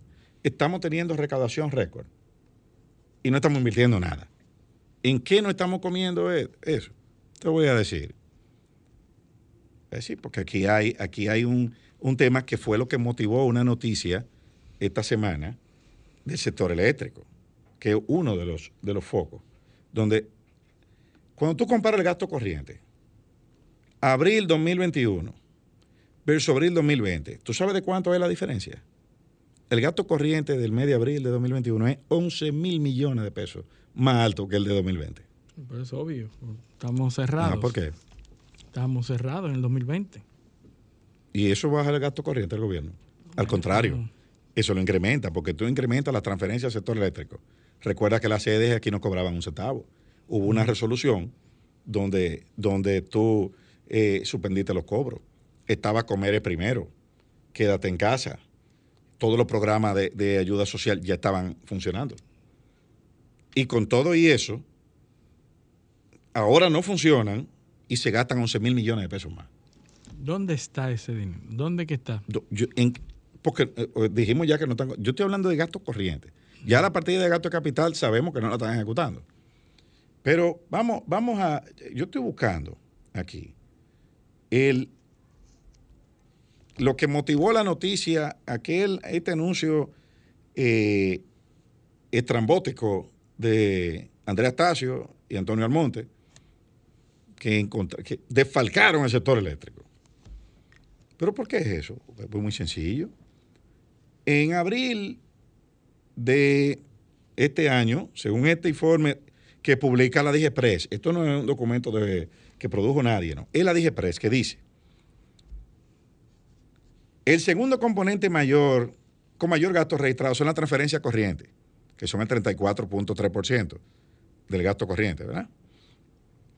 Destinada en gran parte al, al Servicio Nacional de Salud, 5.346 millones. Ahí está.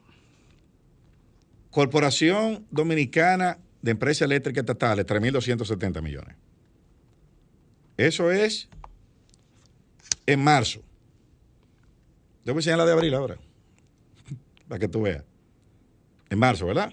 ¿Cuánto fue que te, te dije? 5 mil millones, sector salud, 3.270, sector eléctrico. Mira, ¿verdad? Esa fue marzo. Agarra la de abril ahora. Que eso, por eso fue la rueda de prensa. Y hubo que decir que habían defalcado el sector eléctrico. Para tapar esto. Dice, te voy a leer el mismo párrafo, pero de abril.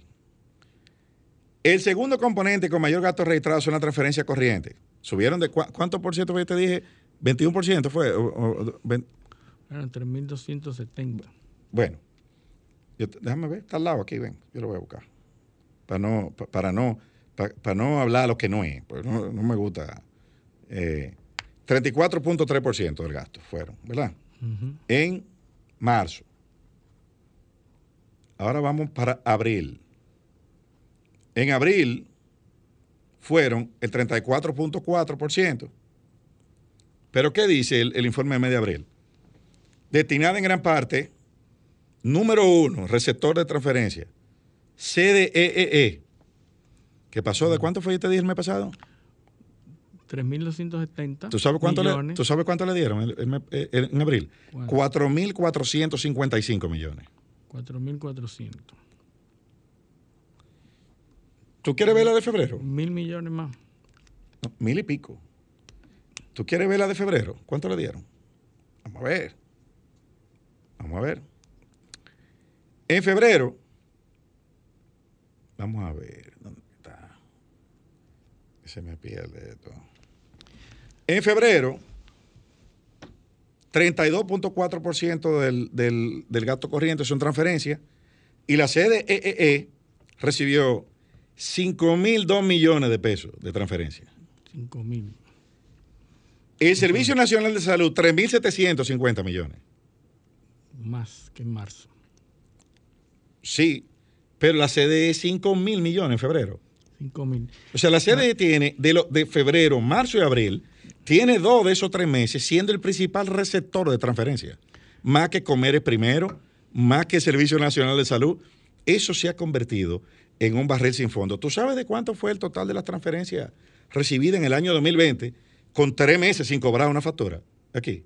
Y el país parado. ¿De cuánto fueron? ¿Cuánto? 27 mil millones. Unos 500 millones de dólares. A la velocidad que esto va, 5 mil, 4 mil, 3 mil, llevan 12 mil millones de pesos en tres meses. Porque enero no lo publicaron. En la transparencia, enero no estaba publicado. Y si a eso tú le sumas que la pérdida en la sede se ha incrementado, ese informe lo analizamos aquí, 7% de pérdida es mayor. La pérdida ahora son 38%, incluyendo EDES, que están perdiendo el 51%, como de este. Lo que tú estás diciendo es que el gobierno está transfiriendo a las EDES, A las- El sector eléctrico. el sector eléctrico, transfiriendo, no es que tienen en- en, eh, especificado en el... Subsidiándolo. en el subsidios. Sí. Subsidios, no es que lo tienen en el presupuesto, sino que las transferencias han sido elevadas durante este año para cubrir las pérdidas del sector. Oh, pero eléctrico. claro, por ineficiencia en la gestión de la operación. Y tenemos cómo comparar Oh, pero la gestión anterior, a ver pero si claro. porque si el, La- si, si el si el asunto sigue así y siempre ha sido así, entonces no es una no es un problema de gestión. no, no, no. Ahora, ¿cómo Esto es un problema de gestión. Yo te voy a poner como ejemplo el mes de abril del año 2020. Ya, yo te- ya tú tienes el de abril del 2021 ahí, ¿verdad? Abril de 2020, para que, para que tú veas el, el problema cuando no se sabe gestionar algo. Mira por dónde, por dónde, por dónde va esto. En abril de 2020, es que hasta, la estructura de estos informes se cambiaron. Eh, eh, lo que estaba en un sitio ahora está en otro. Eh, vam- ah, transferencia corriente. Oye, ¿cuánto era? 21.369 millones. El de, la de abril de este año fueron 31 mil millones. ¿eh? Ujú, La del 2020, 21 mil millones. 10 mil millones menos. ujú. Eh, con un incremento de 8.145 millones con respecto a abril de 2019. ¿Oíste? Ya ahí Ocho estaban mil- incrementadas. ocho mil millones en 12 meses. Ajá, ya ahí estaba incrementada. ¿Por qué? El programa Quédate en casa se llevó 7.484 millones. Que lo quitaron. Eh, el Servicio Nacional de Salud se llevó 3.600 millones. La CDEE, 2.130 millones. ¿Oíste? 2130. Ahora ¿Y el de abril? doble. ¿Y el de abril? ¿De este año? 4384. Exactamente. Se ha Esa- incrementado el No, doble. la ha duplicado el costo del sector eléctrico. Sí. Las pérdidas, Sí, sí, la, la transferencia. las transferencias. Eh, entonces, cuando tú ves los indicadores que salieron publicados del primer trimestre, ¿qué tú, te da- qué tú ves ahí? Nivel de cobranza, menor. Costo en nómina, mayor. Pérdida técnica, menor.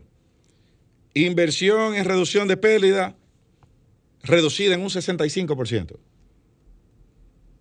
Entonces tú tienes un problema de gestión en el sector eléctrico.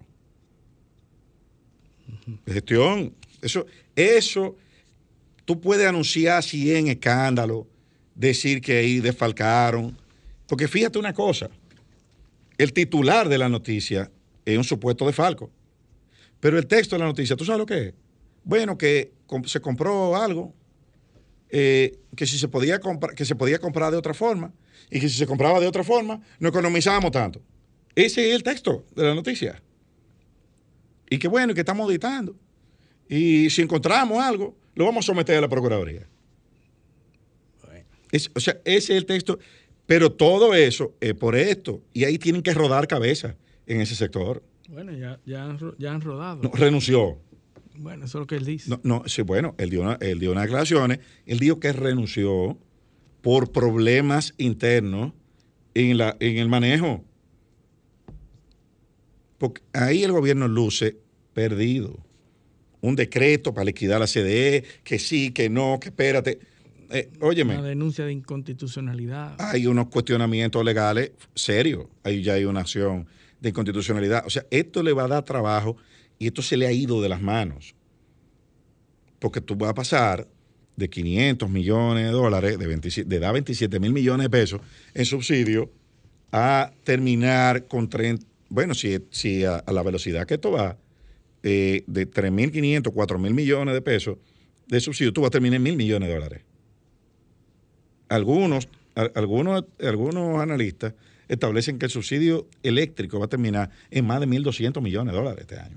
Eso es irrecuperable. Yo pienso que aquí lo que hay, el pacto eléctrico, el, eh, negociar con el sector privado. No, eh, eh, lo que pasa es que nosotros no lo estamos viendo, lo estamos viendo aislado.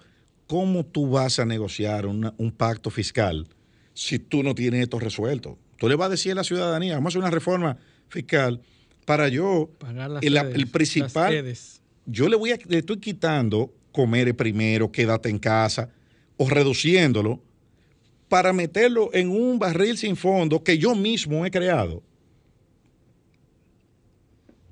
Por la, por la falta de criterio gerencial, donde va una comisión de senadores a ver Punta Catalina y no lo dejan entrar. Donde están licitando, donde están licitando una compra de unos equipos que se dañaron en esta gestión por mal manejo, porque votaron a todos los técnicos. O sea, esto es una cuestión, esto es una cuestión que va a haber que abordarla frontalmente. Y hacerme a culpa y, tienen que volar cabeza ahí. Ahí tienen que rodar cabeza. Porque alguien no está haciendo esto bien. La situación del sector no se ha deteriorado. Eh, eh, o sea, por lo menos no hay aquí no hay ninguna variable para que esto se haya duplicado. ¿Cuál? Ah, no, que bueno, el petróleo que ha subido. Pero eh, el 13% de la generación en la República Dominicana es, de hidrocarburos. Sí.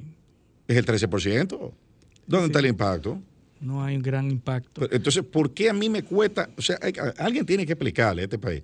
¿Por qué al Estado Dominicano le está costando el doble? Porque hay una distribuidora que ahora mismo el 51% de lo que es, eh, tiene un 51% de pérdida y todas tienen niveles de pérdida superiores a la que, a la que a la que encontraron. Bueno, la suerte es que no tenemos problema de generación ya. El problema es la distribución. Sí, pero esto sostenibilidad porque eso lo estamos pagando. La gente cree que, alumno, que eso no estamos pagando a nadie. ¿Tú sabes quién lo está pagando? Al que le quitaron su tarjeta de, de comer primero. Al que le quitaron el quédate en casa, que está sin trabajo. Ese lo está pagando porque de ahí es que están saliendo los fondos. Bueno, yo pienso que el presidente va a tomar cartas en el asunto. Ojalá. el gobierno le toma. Ojalá, tiene que hacerlo antes de que se le salga de las manos. Ya va al primer año de gestión. Yo creo que el presidente ha sido solidario y ha, tomado siempre el medidas. el presidente lo que ha sido es solitario. Porque hay, hay, sectores donde no lo han ayudado. Sí, sí, al presidente. Al presidente solitario, lo han solitario. estoy, de acuerdo. Y lo que lo han dejado solo. Pero bueno, eh, tenemos que. El tiempo se nos ha agotado. ¿Se agotó el tiempo? Volver. Ah, bueno, dice Humberto que nos quedan dos minutos. Dos minutos. Entonces, eh, eh, vuelvo y, digo, Luis.